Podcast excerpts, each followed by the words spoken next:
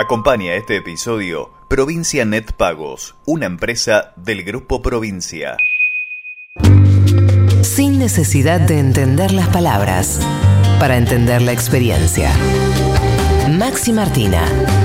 Fenómenos sonoros.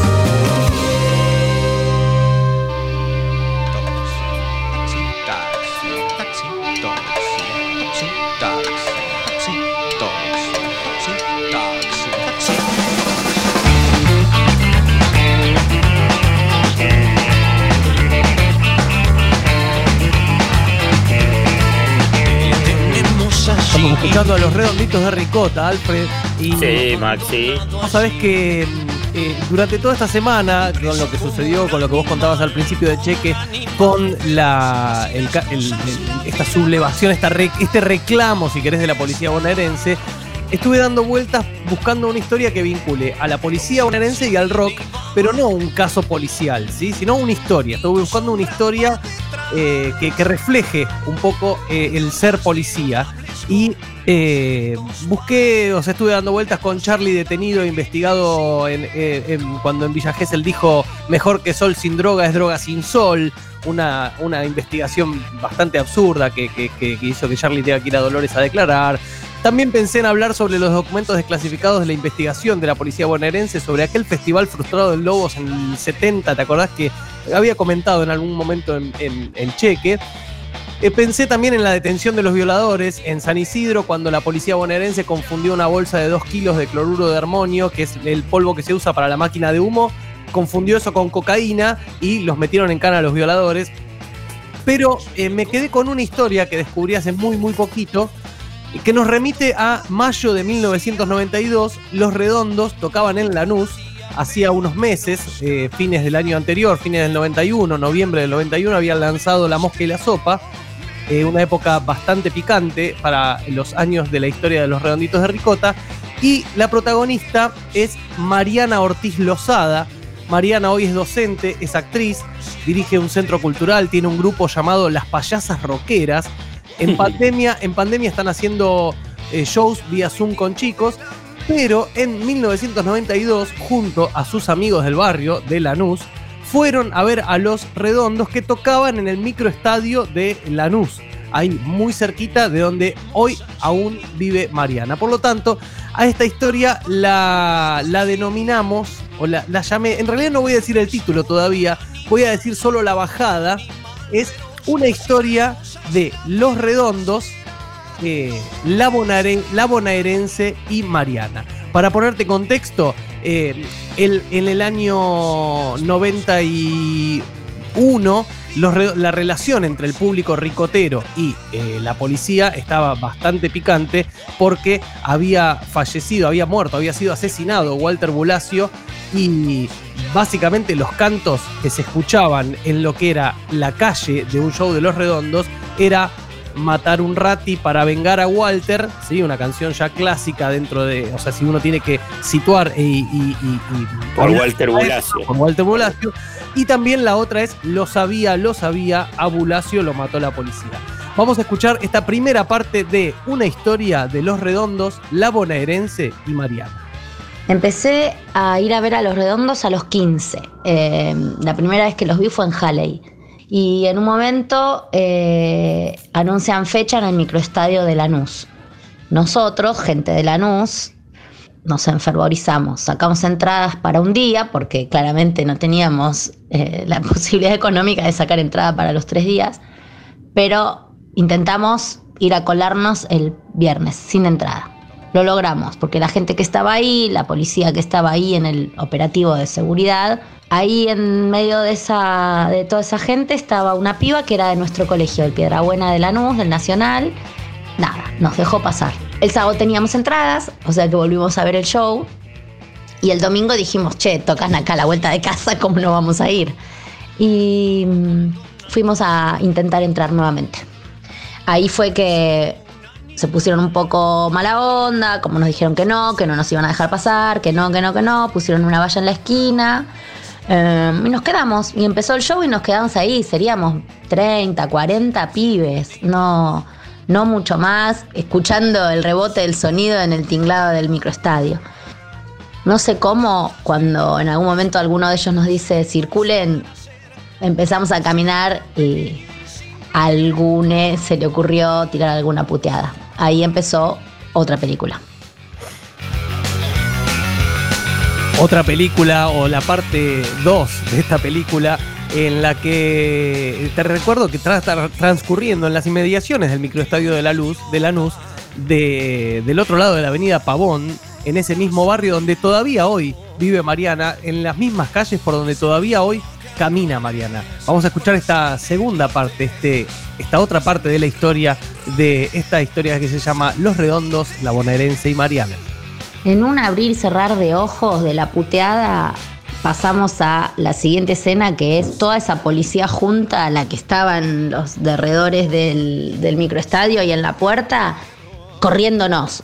Y bueno, la mayoría siguió derecho y corrió, corrió, corrió y zafó.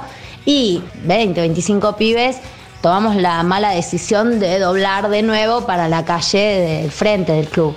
Y ahí había otro grupo de policías esperándonos. Eh, no tardaron ni segundos en frenarnos a todos y ponernos a todos contra la pared.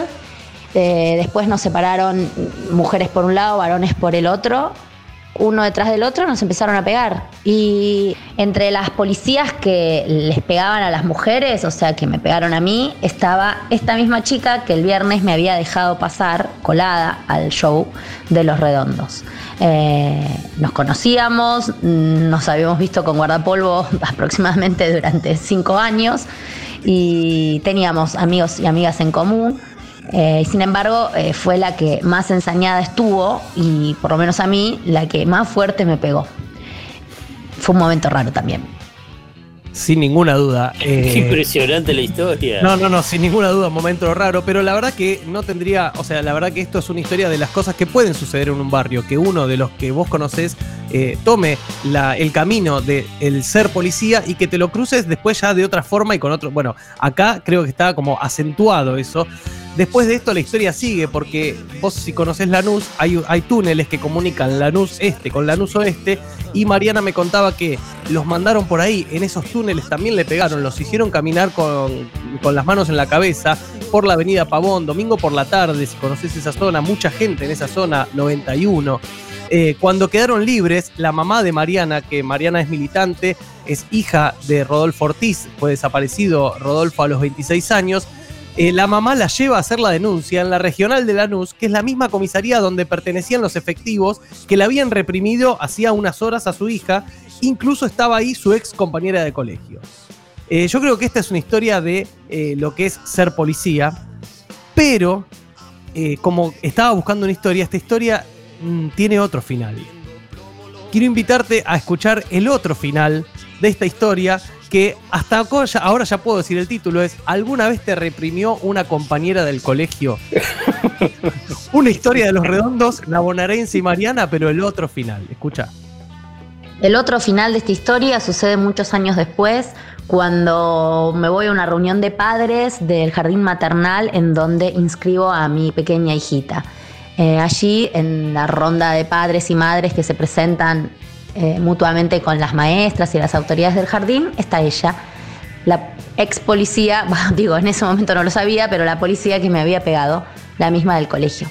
Eh, cuando ella cuenta quién es, dice que es abogada, que es cristiana y, eh, y que está a la defensa de las mujeres en situaciones de violencia. Y cuando nos reparten unas tarjetitas para cruzarnos elefantes con elefantes, jirafas con jirafas, yo interrumpo el juego, la encaro y le digo, mira, mm, de mi parte no, no creo ninguna de tus, de tus alocuciones de hace un rato, sos la única persona que me cago a palos en mi vida, sos policía y golpeaste a un montón de gente, entre todas ellas a mí. La mina clava la mirada, hace un silencio y me dice, perdóname. Sí, fui policía, renuncié, eso no fue lo, peor que hice, eh, ya no soy así, no sabía que te había lastimado tanto, perdóname. Así que nada, le devolví el silencio y le dije, bueno, está bien, listo, chau. Después me envió cartas, me ofreció sus servicios, me saludaba en la puerta del jardín y no la volví a ver. Ahí está, con su estudio cristiano en algún, en algún barrio de Lanús. Así termina entonces. Ah, es un cuento, es un cuento fabuloso. Espectacular, cuento. Así termina Es un- la historia. No, no, no, una historia que yo creo que realmente habla mucho de lo que es el ser policía también. O sea, Pero escúchame, pará, hay, hay una parte ahí que habrá por allá. Ella tuvo buena onda al comienzo, la dejó entrar, la dejó sí, colar. sí. Bueno, Y después se transformó todo, ¿no? Es un cuento extraordinario. es que para mí es eso. O sea, un poco eh, lo que yo hablaba ayer con Mariana es eso. Es, es eh, la policía es una institución también que convierte. O sea, que convierte a la gente. O sea, vos, uh, la- la- te absorbe. La absorbe- transforma, vos la transforma. Sin ninguna duda. Y, y te mete en un sistema que, bueno, eh, eh, te convierte tal vez en ser parte de eso. Eh, yo no quiero generalizar, por eso planteo como que esta es una historia, nada más, que una historia que vincula a los redondos con la bonaerense, con esa ex compañera del colegio de Mariana, que, se encontró en la entrada, con la que se conocían en guardapolvo, con la que tuvieron amigos en común, con la que después se encuentra en la entrada de un recital de los redondos en Lanús y que después se la vuelve a encontrar en la reunión de padres de un jardín maternal. Mariana, Mariana Ortiz Lozada, yo creo que si los redondos la tuviesen que definir, la hubiesen definido como una tipa rapaz. Por eso quería cerrar este informe con una canción de ese disco, de La Mosca y la Sopa, un poco de amor francés, esta historia de ¿alguna vez te reprimió una compañera del colegio? La historia de los redondos, la bonaerense y María.